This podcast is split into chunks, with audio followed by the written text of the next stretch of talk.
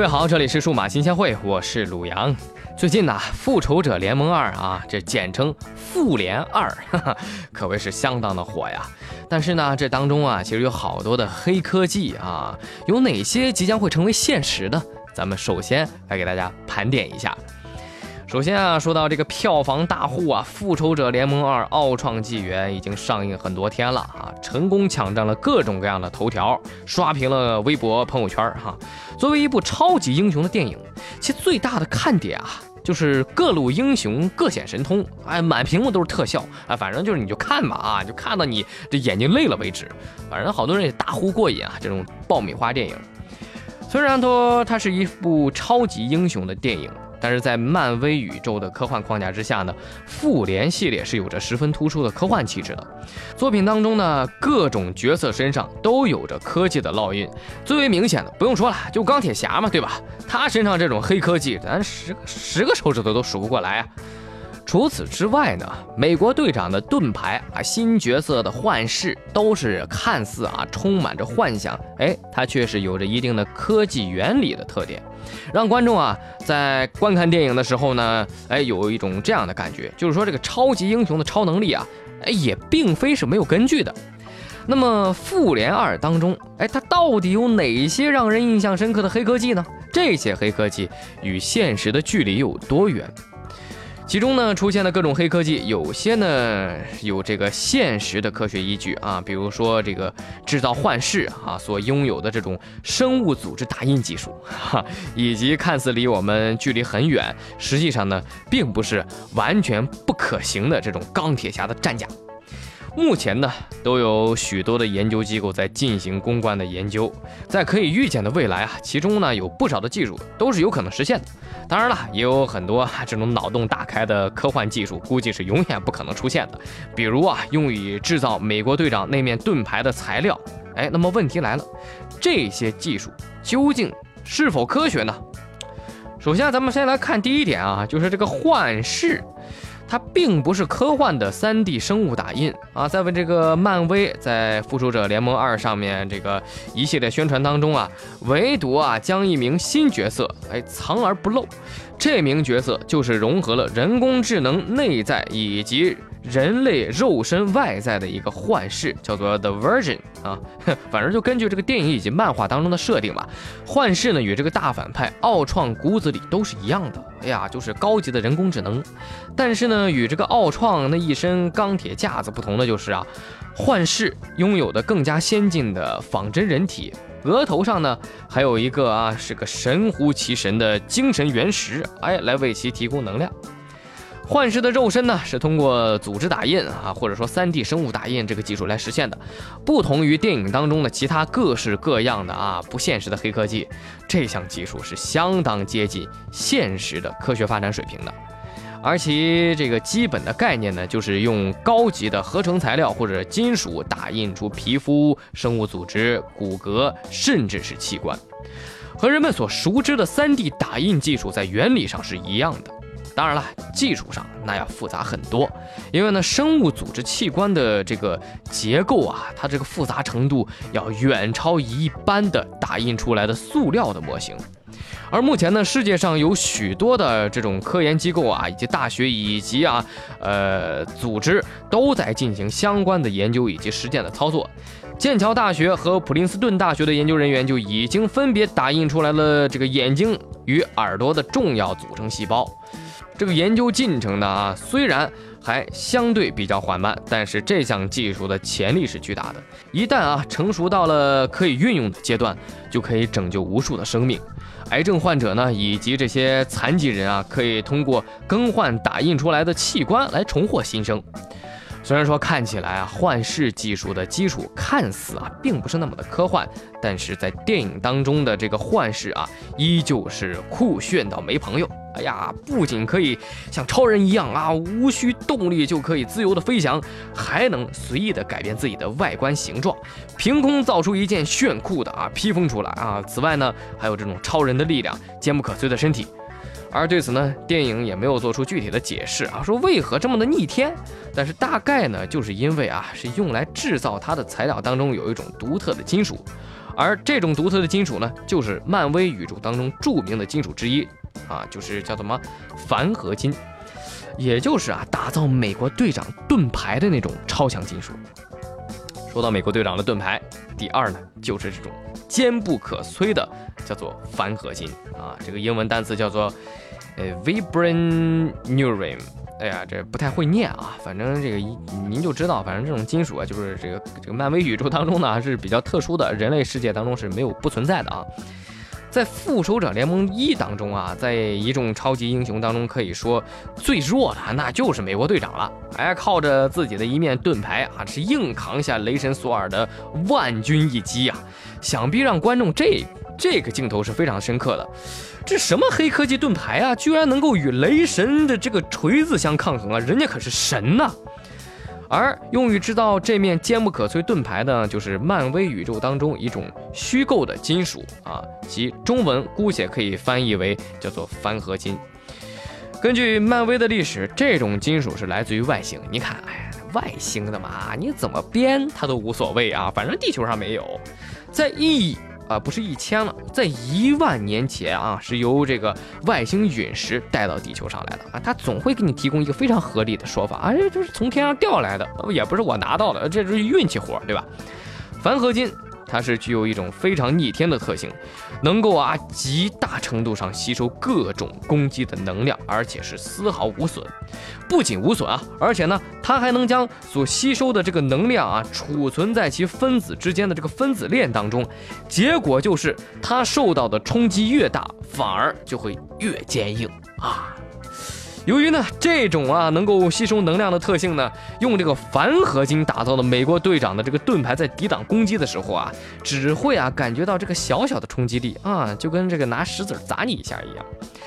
这些物理特性啊，也就意味着这面盾牌可以在撞击上大多数平滑的表面时啊，以几乎同样的高速来弹开。也就是说啊，反复弹撞多次也不会损失太多其空气动力学稳定性以及速度。所以啊，当我们美国队长把这个盾牌扔出去砸人的时候啊，这个盾牌啊就可以多次反弹之后再帅气的接住。哈哈，要意识到，这都是啊，由于其盾牌的材料初始的这个原始的物理特性啊所决定的。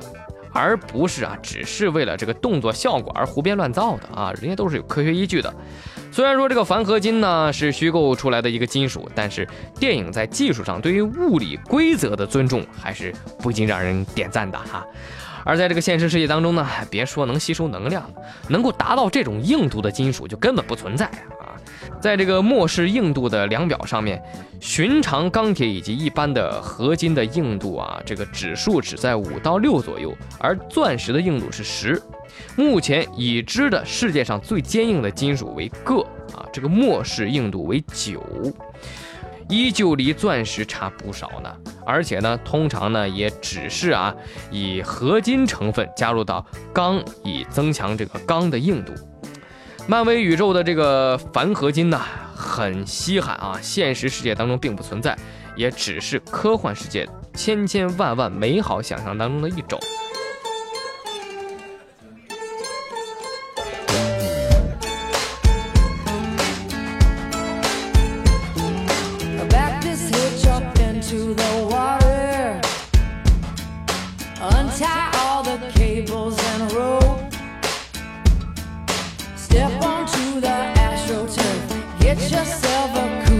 let's go.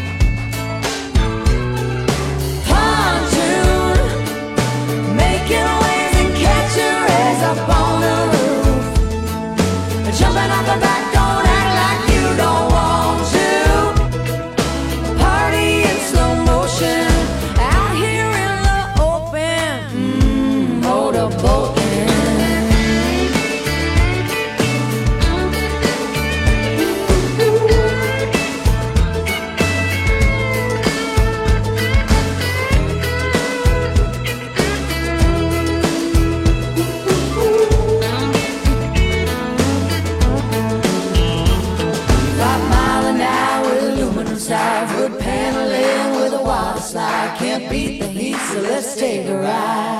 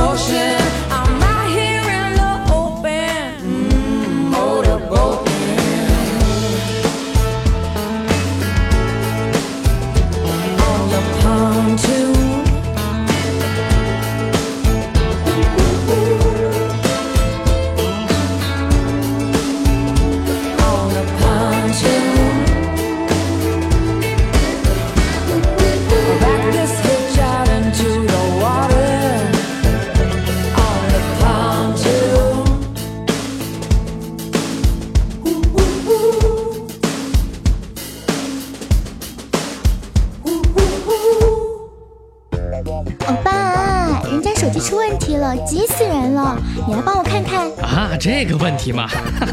很简单，我看看，呃，这个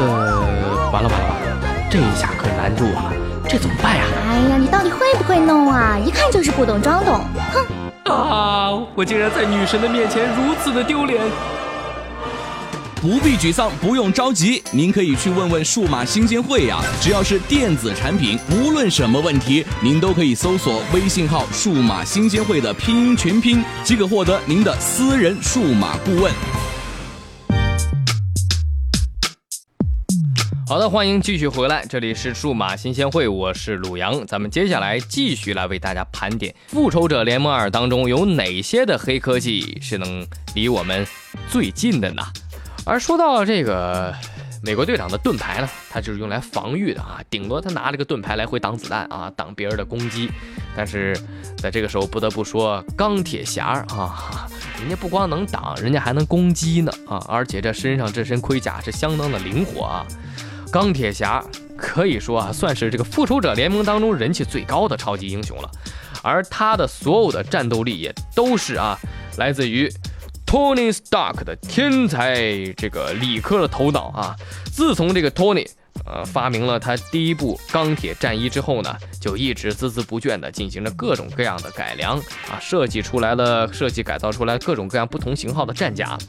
而在复联二当中呢，这个战甲呀，哎呀，除了一些钢铁侠三中已经出现过的一些，比如说加速脱穿呐、无人模式等特性之外呢，最大的亮点就是专门设计啊，来和绿巨人硬碰硬的，叫做这个浩克终结者，叫做 Hulk Buster。由于呢。对手是力大无比、重量级的对手绿巨人呐啊，坚不可摧。钢铁侠的这个战甲整体的体积重量都极大，和浩克在城市当中展开了一个惊天地泣鬼神的大战。一直以来，这个钢铁侠的这身战衣在漫威世界当中都是黑科技的集合体，其身上体现了 3D 全息交互、增强现实、高精尖材料等等目前科学发展水平难以企及的技术。然而呢，其中最为核心的就是最根本的黑科技，则是 Tony Stark 胸口的那个核聚变反应堆啊！我天哪，这个能源效率领域的技术才是钢铁侠得以实现的根本。黑科技的根本就是在于啊，这高到离谱的能源效率啊！战甲本身也就是啊一个人体的大小，对吧？而这里面呢，你还得腾出能够装下一个人的空间。你想想，这么小的体积之内蕴含的能量，居然能够啊支撑冲破音速的这种飞行推力。你想想啊，现在能冲破音速，每秒钟能够超过三百四十米这样的速度，而且啊，还比如说这种双掌啊、胸口啊啊都能放出高能的这种冲击光束。哎呀，这一切都是源于托尼胸口的这个。奥特曼 哈，这种即视感的核能聚变反应堆啊，这个东西啊，一旦拥有了哈，就胸口这么大点儿啊，你想想，就跟一盒罐头一样，可以提供强大而且持续续航的能量啊，这真的是了不得。目前的科学技术真的是难以企及啊，对吧？而说到这钢铁侠的能量来源呢，就是这个冷核聚变反应堆，就这么一点儿啊，这也是这当中的一个看点，重点就是。核聚变呐，虽然说目前人类已经是实现了不受控制的啊这种核聚变了啊，比如说氢弹的爆炸，但是呢，想要对于核聚变的过程进行控制，使其能量啊被人类哎有效的利用，就必须能够合理的啊控制核聚变的这个速度和规模，实现持续平稳的能量输出。但是呢，以目前的发展水平来看呢，要实现有效的控制核聚变，我们还有一很长的一段路要走。而钢铁侠提供能量的这个核聚变，不仅啊是可控的核聚变，还是能在常温下进行的冷核聚变啊，这一点是非常重要的。因为反应堆呢，它就一个，刚才我们说，就你你跟个罐头差不多啊。以目前的这个技术来看，那只能是一种概念性的假设。这种设想啊，将极大的降低反应要求，可以使这个普通而且简单的设备，同时呢，也使核聚变啊反应更加的安全。而在现实的情况之下呢，那是难以达到如此高的能源效率，是不是钢铁侠就真的不可能了呢？其实不然啊。二零一四年，美国总统奥巴马在一个发布会上就曾经半开玩笑的啊说，他们正在制造钢铁侠。实际上，在二零一三年的五月，美军就发布了一款由军方联合多个大学研究机构开发出来的类似于钢铁侠的战甲啊，叫做呃 Taurus，就是。呃，这个，哎呀，我的天哪，这太难读了。这个，呃，咱这个英文咱就不，咱就不说了，反正就 T A L O S 啊，这是一个简称。它呢，不仅能够防弹，而且能够给士兵提供超强的能量，以及监测士兵的生命状况等等。然而呢，理想很丰满，现实却非常的骨感啊。以前传出的消息就是这个 T A L O S 存在供电系统不理想等问题。相比于钢铁侠呢？这款啊全副武装的战甲，目前的条件之下，要提升士兵的能力，更切实可行的是一种叫做战术外骨骼的一种装置。美国早在多年前就开始研究如何通过啊给士兵啊加装外挂的这种啊装置来提升单兵的作战能力，得出来的结果就是战术外骨骼。这种东西呢，就同它的名字一样啊，好像就是在人体的这个外表加了一副钢铁骨架啊，骨骼，通过液压或电动等方式来提供给这个士兵力量、耐力、速度、跳跃高度等等。哎，其实说到这儿呢，有些游戏当中就很现实的反映了这个，比如说哈，《使命召唤十一》。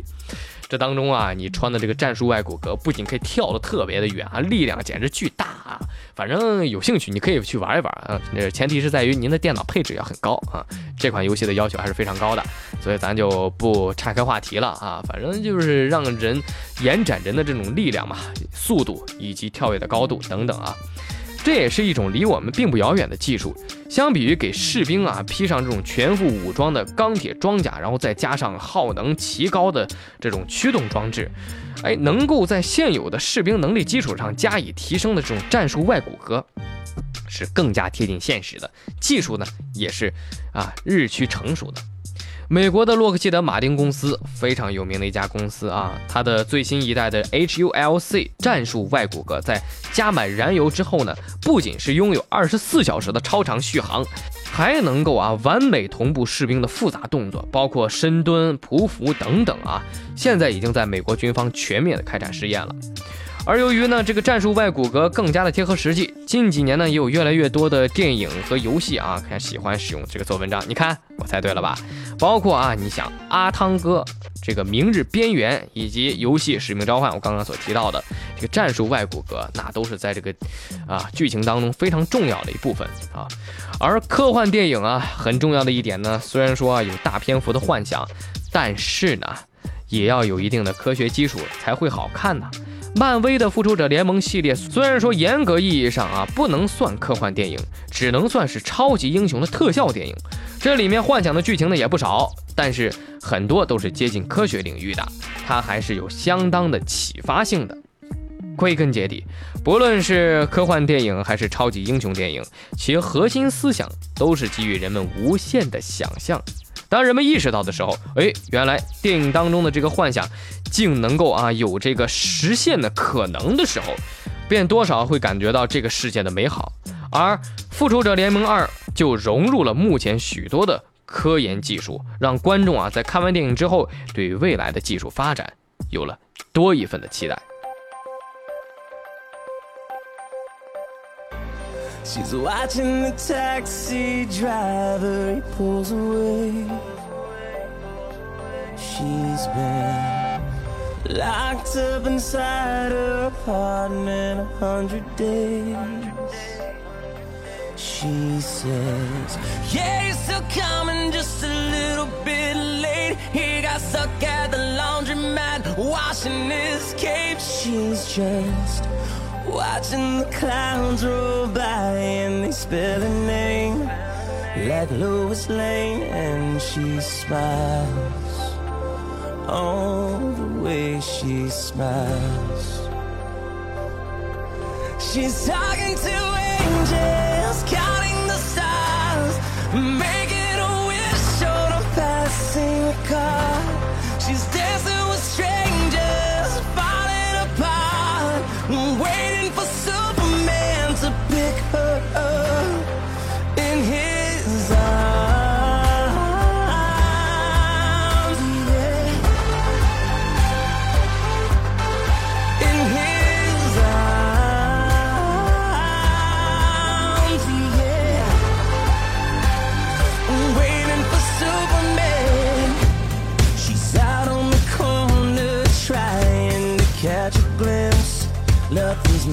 since she's been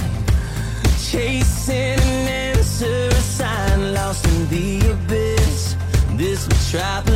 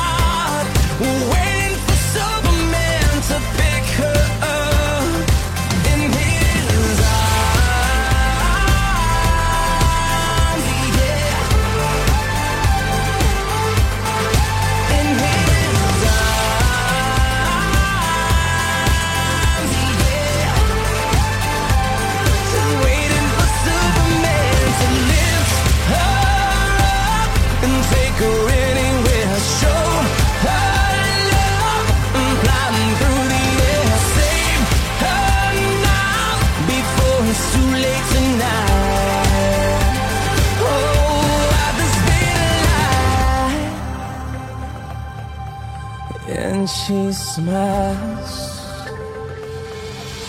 She's